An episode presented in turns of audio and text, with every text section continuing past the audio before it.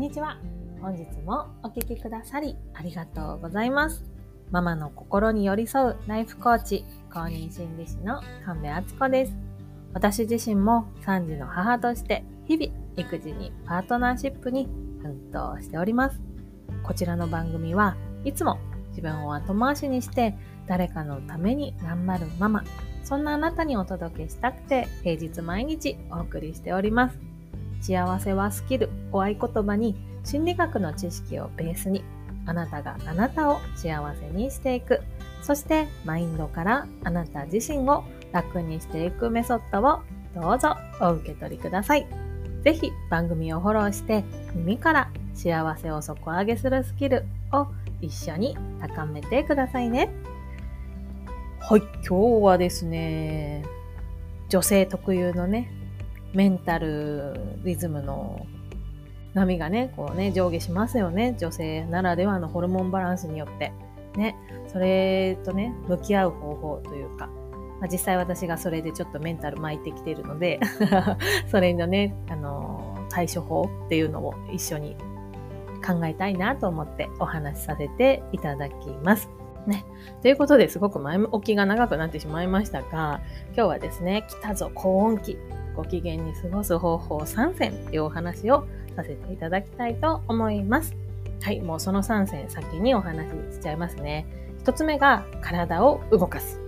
2つ目が好きな場所で過ごす。3つ目が人とのつながりをミニマムにする。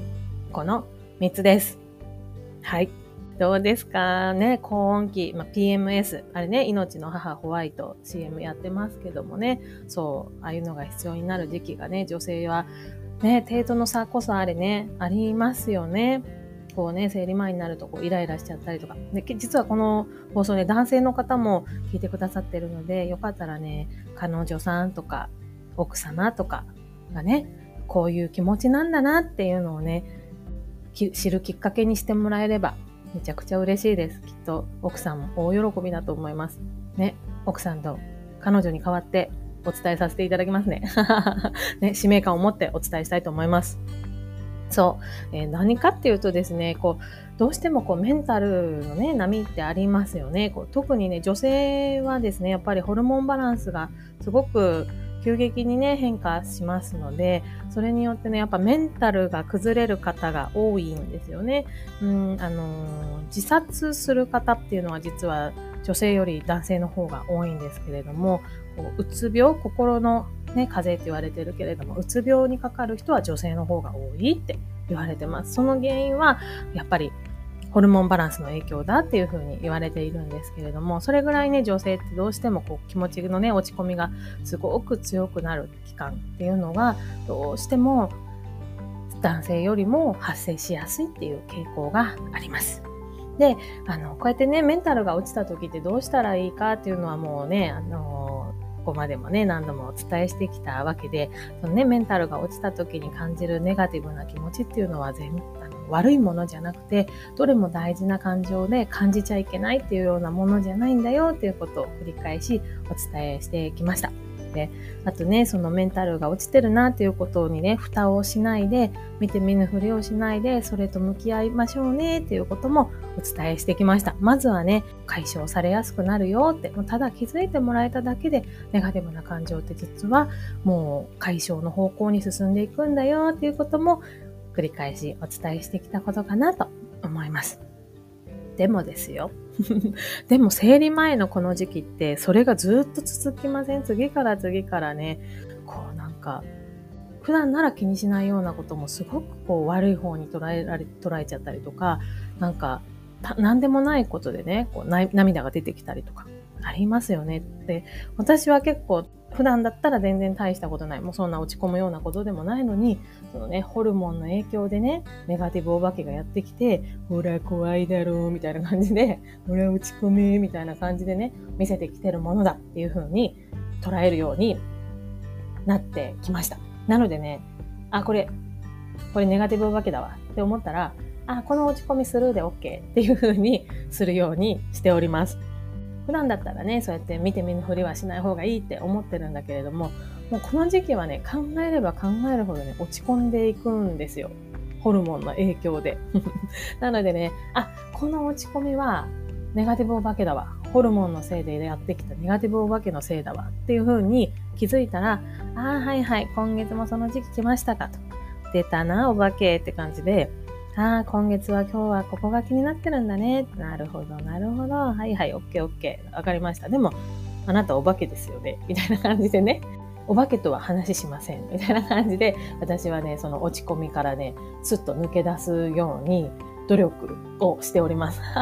努力っていうとね、すごくあの、大変なことしてるみたいな感じだけど、あ、この時期だわ。あ、これ相手にせんでいいわ。っていう風に自分に声をかけるようにしております。で、とはいえね、とはいえ、家にね、一人でいたりとか、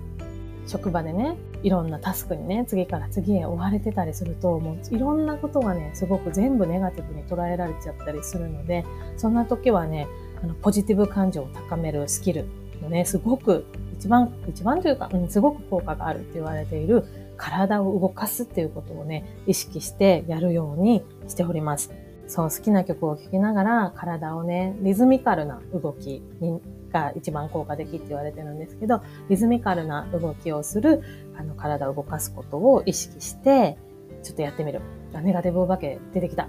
ちょっとネガティブお化け撃退するために、よし、ちょっと体動かそうって。もうウォーキングとかで十分な、ちょっとお散歩とかで本当十分なので、こう好きな曲聴きながらね、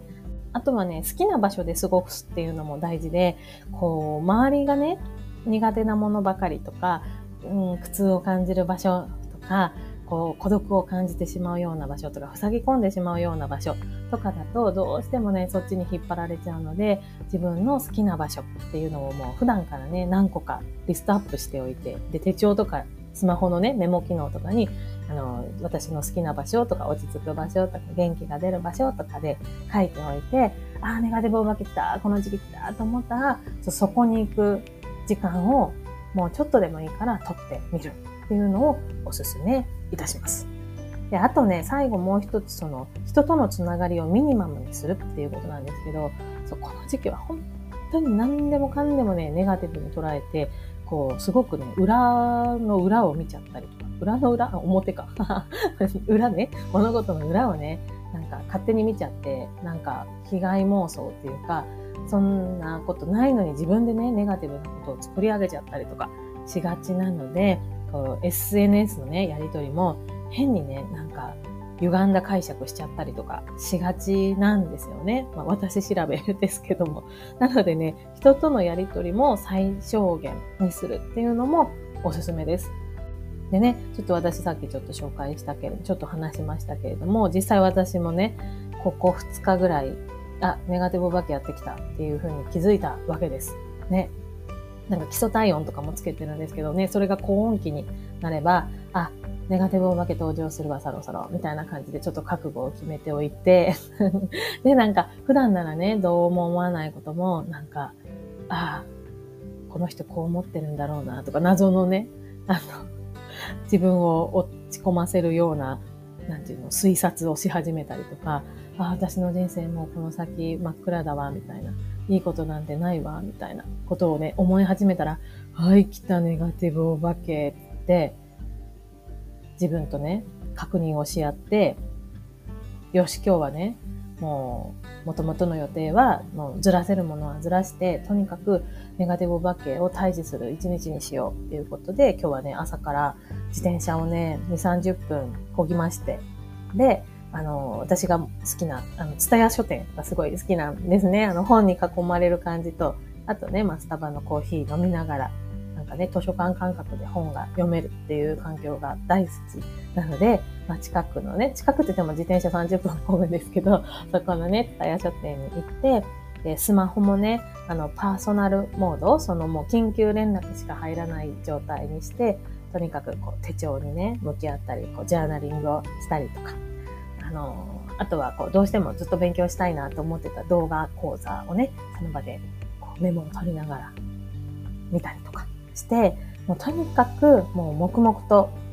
自分の好きな場所で自分がやりたいと思ってたことを誰とも繋がらずにやるっていう時間を取りました。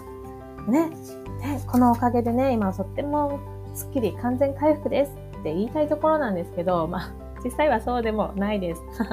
ね、そんな簡単にはいかない。でも、でも、でも、でも、その行く前よりも、このネガティブお化けとのね、距離は取れたし、あとはこう、頭がね、ごちゃごちゃごちゃごちゃしていたものが整理されてきて、あ、これはネガティブお化けの仕業だから流してもいいモヤモヤだなっていうのと、あ、これは本当に向き合わなきゃいけない。例えば、ね、あの子供の歯医者の予約とか そういうね、あの、大事なこと。まあ、これをやんなきゃいけないことだとかがね、整理されて、こう流していいモヤモヤと片付けるモヤモヤっていうのも見えてきます。なので、ぜひぜひあなたもね、あの、ネガティブお化けが出てくるタイミングって人それぞれだと思うんですよ。私は結構長い方でその高温期に入ったらもうネガティブお化けが出てくるんですけれども、もうね、生理の前だけとか生理中だけとかね、そういうふうないろいろね、あの人それぞれネガティブお化けのタイミングは変わってくると思うんですけども、女性はね、どうしてもそのホルモンのバランスでネガティブお化け出てきやすいので、ああ、来たなと。私のネガティブお化けちゃんはこの時期に出てきやすいなっていうのをね、できれば記録を取りながらとか、自分の感覚を見ながら、あ、これネガティブ起きたわっていう感じで、まずそこのね、出てきやすいところをまず自分で把握した、ご自分で把握してもらった。それで、じゃあどうやったらこのネガティブお化けと距離が取れるかなっていうあなただけの方法をね、ぜひ見つけてもらいたいなと思います。で、そのためには、もう普段からね、その、できれば生理周期をね、あのカレンダーとか手帳に書いておくっていうのもいいし、やっぱ基礎体温を測るっていうのは女性にとっては大事なことかなと思います。あとはね、好きな場所とか元気が出る曲とかそういうのもリストアップしておくと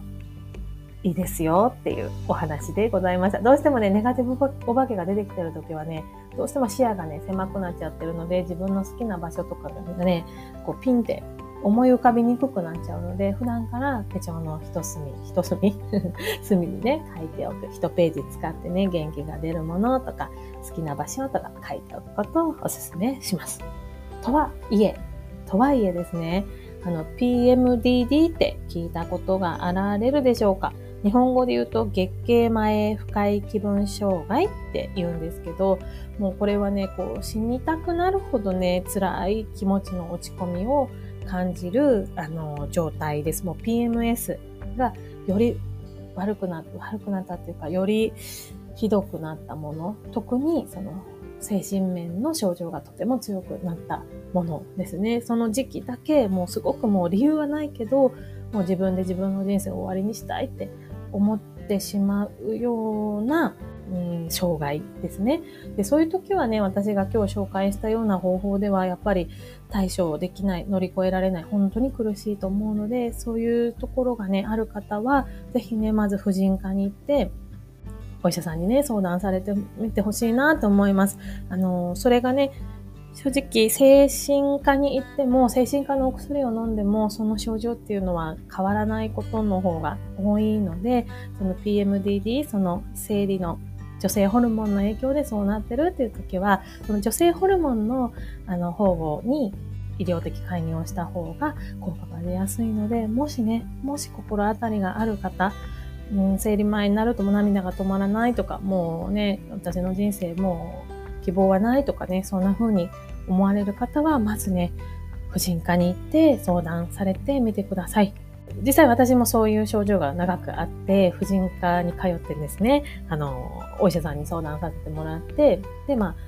あ、あの、お薬を飲んだりとか、あとはね、あの、サプリメント勧めてもらって、それをね、飲んでたりするんですけれども、そのね、お医者さんは男性のね、先生だったんですけど、その男性の、その先生がおっしゃってたのが、女性だけね、そのホルモンの影響でね、そんなに苦しい思いをね、する必要はないって僕は思ってますって、で、おっしゃられてて、そのね、全然そういう影響を感じない女性ももちろんいらっしゃると思うんですけど、そういうふうにね、生理のことです。あのー苦しい思いをしてる。もう原因が明らかなのであればね、対処法はあるわけだからね、ぜひ相談してほしいなと思ってますっていうふうにね、おっしゃっておられました。ぜひね、もしその女性ホルモンのね、影響で、ね、どうしてもこう月に1回とか、ね、気持ちがすごい落ち込んで苦しいですっていう方は、1回婦人科受診してみることをお勧めさせてください。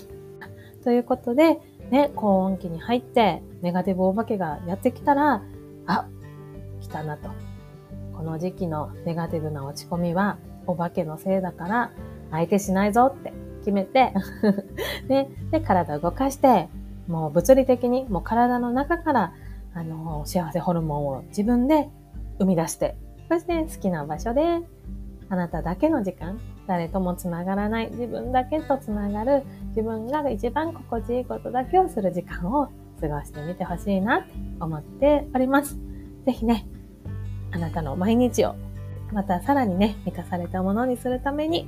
このお話が何かのお役に立っていれば嬉しいです。ということで、本日も最後までお聴きくださりありがとうございました。何かね、お困りのこととかがございましたら、公式 LINE にメッセージいただけましたら、何かね、お手伝いできることがあれば、あのサポートさせていただきたいなと思っているので、いつでもメッセージお送りください。今なら公式 LINE ご登録の方に、自分とつながるジャーナリング、15分のね、ジャーナリング動画をプレゼントさせていただいておりますので、ぜひぜひそちら使ってですね、自分とつながる心地よさ、味わってもらいたいなと思います。あとは、ご希望の方には、あの、私との30分の無料セッション、あの、ズームを使ってですね、30分、あの、何でも、あなたのお話伺いたいと思っておりますので、ご希望の方は、おしゃべり会希望とね、えー、登録後のメッセージでお送りください。あなたとお会いできるのを楽しみにしております。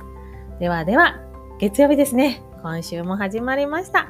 今週もあなたがあなたを幸せにする一週間作っていきましょう。ではまた明日の放送でお会いしましょう。本日もありがとうございました。神戸敦子でした。